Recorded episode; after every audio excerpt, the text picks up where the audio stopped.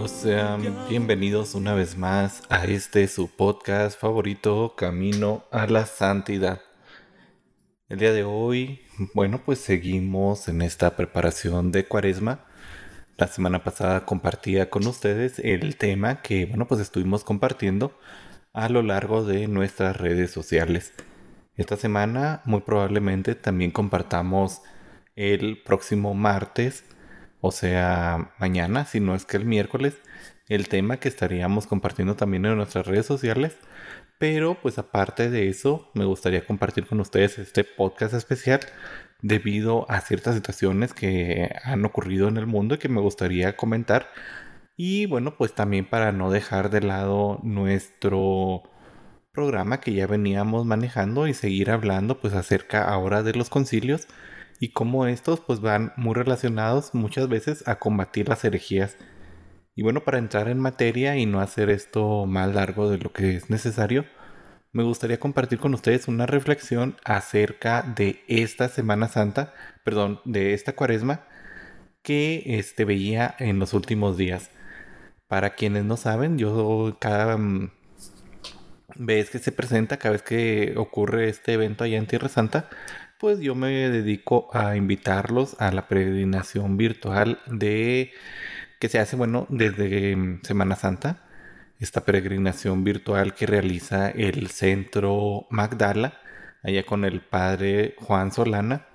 Y bueno, este año, no es la excepción, está en estos momentos la peregrinación virtual, la pueden ver desde nuestra página web, desde las redes.com en la sección peregrinación virtual, o la pueden ver desde el canal de YouTube o la página de Facebook de Magdala. En YouTube Magdala Experience, en Facebook Magdala en español, me parece que se llama la página. Pero bueno, ¿a qué voy con esto? El sábado, bueno, mm, les resumo. Eh, la peregrinación siempre, o en las últimas al menos, la dinámica ha sido que durante todas las semanas se van viendo temas, se van visitando ciertos lugares de Tierra Santa y se va haciendo una reflexión sobre esos lugares. Los sábados generalmente siempre se hace una adoración eucarística y este bueno pues ya dentro de la adoración se hace una pequeña reflexión. Este sábado, este cuando estábamos viendo aquí en familia la adoración eucarística me llamó la atención un detalle y este es que bueno pues estaba el Santísimo expuesto en una área arqueológica de allá de, de Israel, un área arqueológica pues que tuvo mucha relevancia en periodos del rey David, que tuvo mucha relevancia en tiempos de Cristo, etc. Y me llamaba la atención que bueno pues estaba ahí el Santísimo expuesto y de la parte de atrás, en la parte donde pues estaba pasando, bueno, donde están las ruinas de ese lugar, pasaba gente. Y de todas las personas que pasaron, que fueron pocas, alrededor de unas 10, me atrevería a decir máximo 15, no las conté, pero de las personas que estaban pasando, pues nadie, absolutamente nadie, o al menos que saliera en cámara, se detuvo un momento para saludar al Señor. Y bueno, pues es comprensible porque en esta área pues mucha gente es judía, mucha gente es musulmana y hay pocos cristianos, entonces es completamente comprensible. Sin embargo, este detalle me llamó un poco la atención sobre esto que ocurría. ¿Por qué? Porque es algo que si bien en aquel lugar pues es completamente comprensible como les digo por esto de que no existen pues una gran cantidad de cristianos en la zona y mucho menos cristianos católicos, cristianos ortodoxos. Este, y bueno, pues la gran mayoría son judíos, son musulmanes o serán de alguna otra religión cristiana o de alguna otra religión. Y bueno, me llamaba mucho la atención porque este fenómeno que se suscitó durante esta hora santa, que los invito a que si quieren pueden ir a checarla ahí en el canal de YouTube de, de Magdala, ocurre también entre los católicos.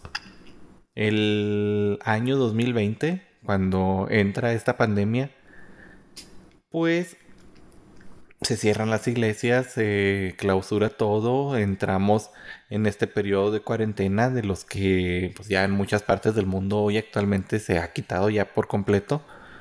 Pero pues entra la humanidad en este periodo de cuarentena, se cierra todo y muchos sacerdotes a lo largo del mundo, inspirados por el Espíritu Santo, pues dicen, si la gente no puede ir a visitar al Señor, pues que sea el Señor el que salga a las calles a visitar a la gente.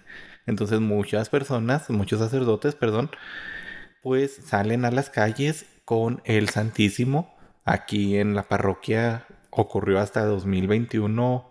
Eh, no recuerdo si durante el 2020 también el padre salía, pero no, no, no lo recuerdo. Durante ese entonces nuestro párroco de aquel entonces estuvo enfermo, estuvo muy grave del COVID, duró algún tiempo hospitalizado, entubado y demás. Entonces pues no se presentó. No recuerdo si para finales de año él salió con el Santísimo o no.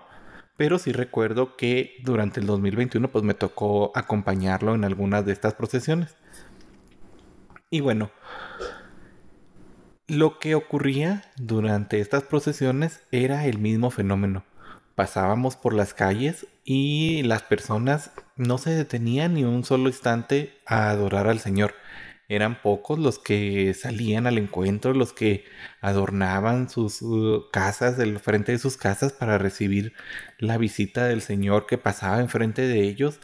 Había pocos eh, personas de gran fe que bueno pues estaban ahí siempre presente, siempre pues estando en este encuentro con el Señor.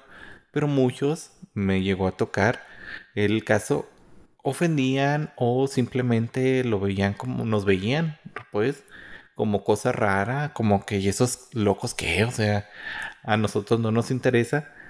Y eso es este el primer punto sobre el que quiero hablar, la falta de amor por Dios. ¿Por qué? Porque esta falta de amor por Dios, este desconocimiento de la fe, nos lleva, sobre todo en este tiempo de preparación, a tener un mal encuentro con el Señor, a tener una mala preparación con el Señor. Y lo vemos sobre todo con estos acontecimientos que están pasando hoy en el mundo. Uno de los más cercanos, em, y no me refiero a la guerra en Ucrania, ocurrió estos últimos días aquí en México. Y claro, me refiero al conflicto en el partido de fútbol. Ustedes sabrán si han visto las noticias sobre qué equipos me refiero, no voy a mencionarlos. Los que son de la comunidad internacional que me escucha, pues los invito a buscar en las noticias sobre el partido de fútbol en México o el, la crisis o algo que se suscitó aquí en México en un partido de fútbol y cómo pues esto llegó a suscitar cosas tan deplorables como la violencia, como el golpear a personas indefensas, el que no haya seguridad incluso en las familias que estaban ahí. Se viralizó mucho en estos días, o bueno, en las últimas horas se ha viralizado mucho la foto de un niño de la mano de sus papás que al niño le quitaron la, camisa para que pues pudiera salir de ahí, al menos la versión inicial, para que no lo golpearan, no se suscitara violencia en contra de ellos. Después la siguiente versión fue que él pues le dio su playera, su camisa, que era del equipo, en este caso local, le dio la playera a una persona, una mujer del equipo contrario para que ella pudiera salir del estadio sin que la agredieran. Entonces, bueno, ahí son las versiones. Realmente no me voy a detener en saber cuál era la versión correcta o no, porque hoy en día también es muy difícil con, bueno, muy difícil el confiar en los medios de comunicación Y esto me lleva ahora sí al segundo punto, bueno, al tercer punto, que es la guerra en Ucrania. Esta guerra también que se vive y se pelea en los medios de comunicación porque pues hay muchísima des, uh, disculpen la palabra eh, y disculpen el momento lapsus brutus este hay mucha desinformación en los medios de comunicación que bueno pues ya no sabemos si lo que nos están diciendo es real o no que si se están aventando bombas de racismo, que si no se están aventando bombas de racismo, que si se está realizando un genocidio, que si no es cierto, que si está perdiendo X bando, que si está ganando el otro, que si la resistencia está siendo férrea, que si no es cierto de la resistencia, que el gobierno de X lugar está utilizando a los ciudadanos como armas, como escudos humanos, que si no es cierto.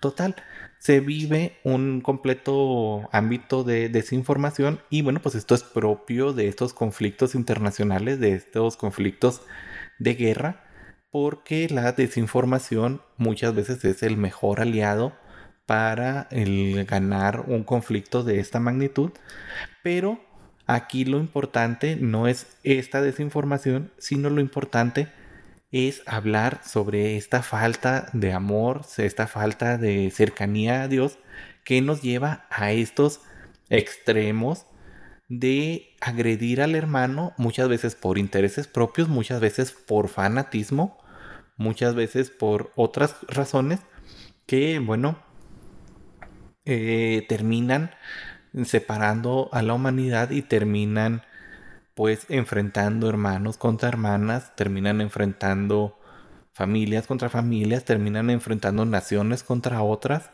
y termina pues haciendo un caos.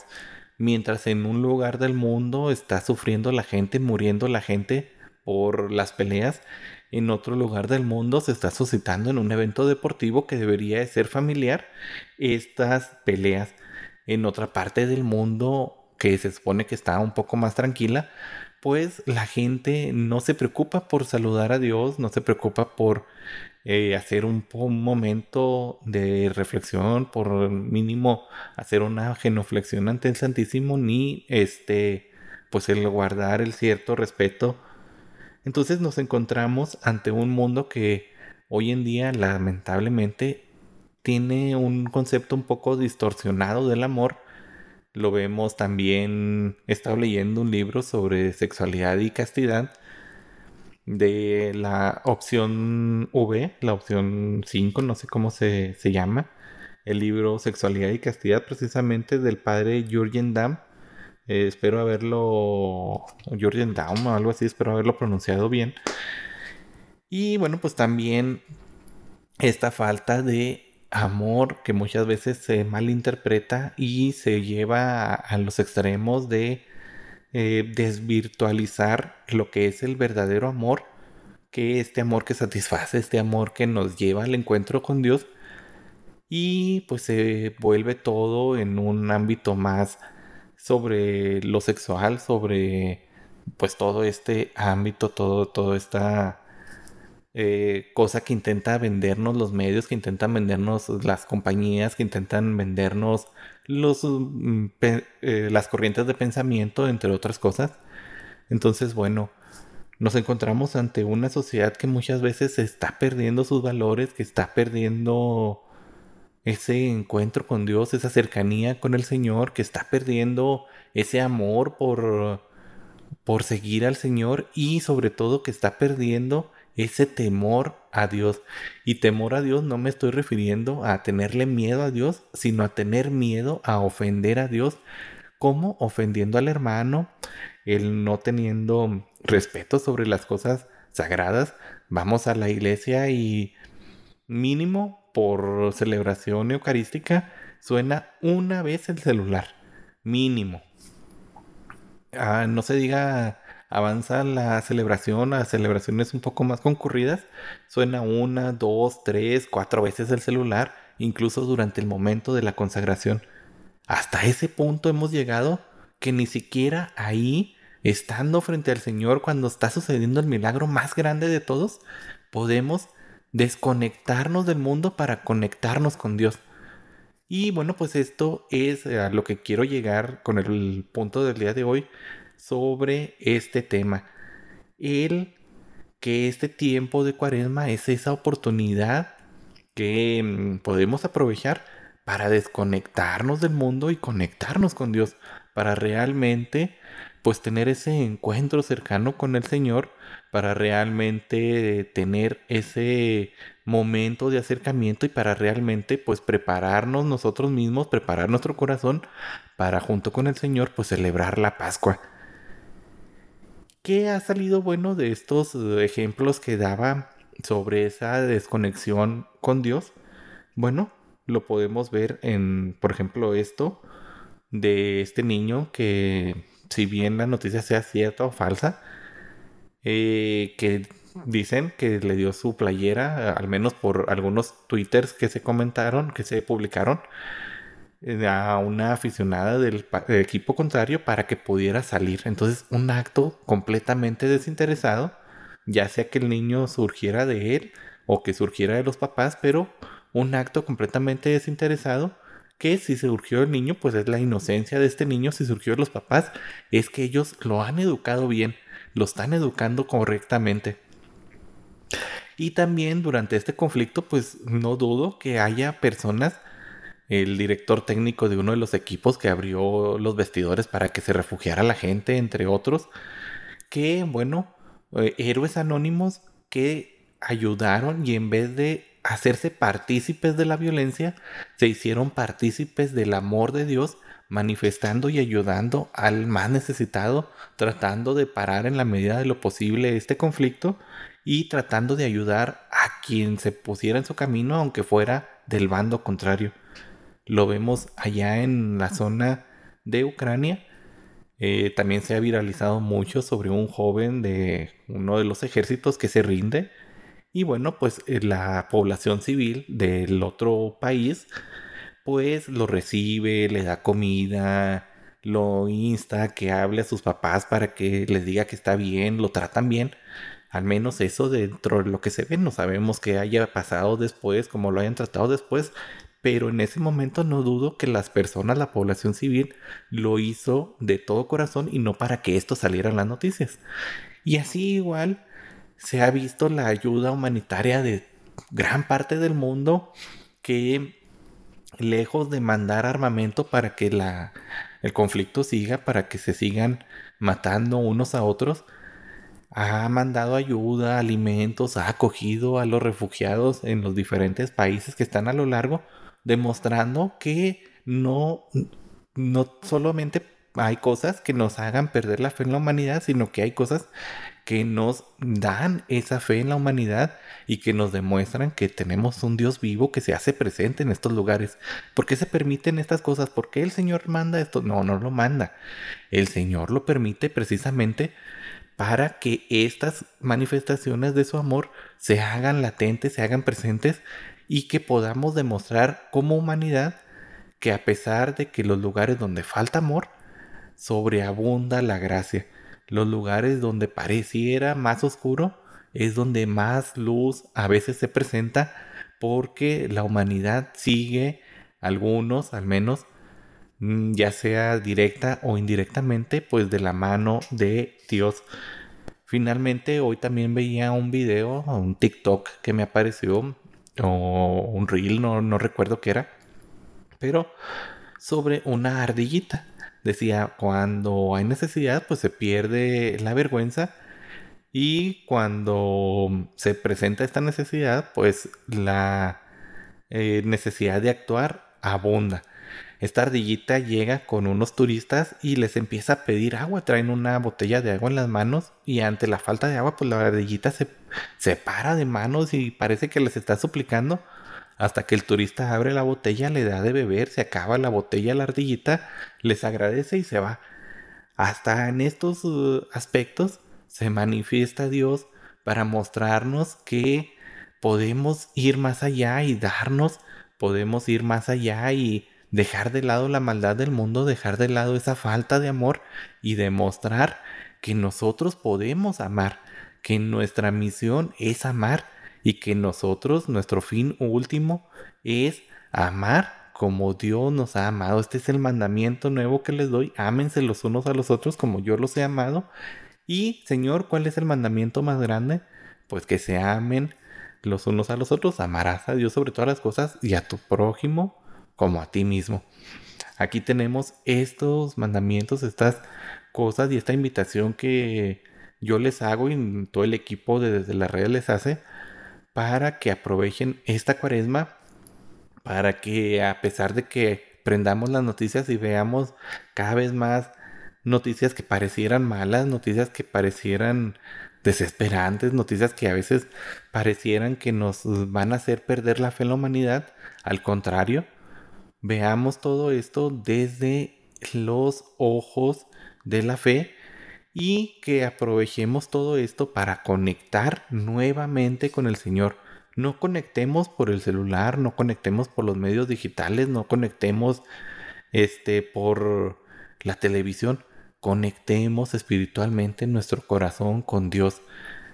Hagamos oración, aprovechemos estos 40 días para confesarnos, aprovechemos estos 40 días para hacer una reflexión de qué estoy haciendo bien, de qué estoy haciendo mal en mi camino, de qué es lo que necesito cambiar y preparémonos de esta mejor manera para juntos llegar a celebrar esta Pascua de nuestro Señor y cantar con Él en la vigilia pascual, la fiesta más grande de toda la iglesia, cantar resucitó poder gritar a los cuatro vientos, el Señor murió por mí, por mis pecados, pero resucitó. Así como dijo Cantinflas, este que en la película está el padrecito que le dicen, no, pues como les mataron a su Dios, este, y Cantinflas le responde, pues sí, pero ¿sabe qué? Ya resucitó y estamos muy felices. Entonces así también nosotros preparémonos de la mejor manera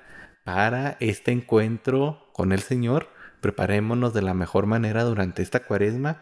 A pesar de que haya tanta oscuridad en el mundo, seamos nosotros esa luz del mundo que viene a compartirse y que viene a demostrar que a pesar de que exista mucha maldad en los corazones, de que a pesar de que exista mucha falta de amor hacia el prójimo, nosotros podemos ser el cambio que cambie al mundo. Podemos ser ese granito de arena que cambie al mundo y nosotros podemos con esto pues avanzar en nuestro camino de santidad y cumplir esta meta por la que el Señor nos ha mandado al mundo.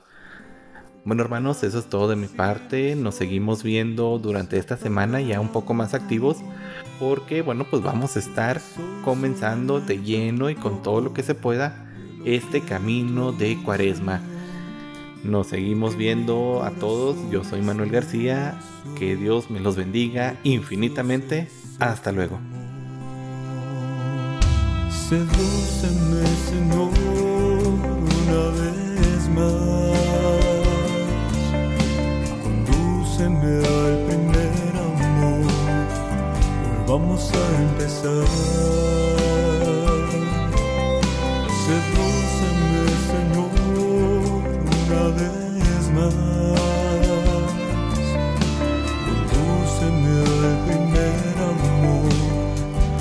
Vamos a empezar.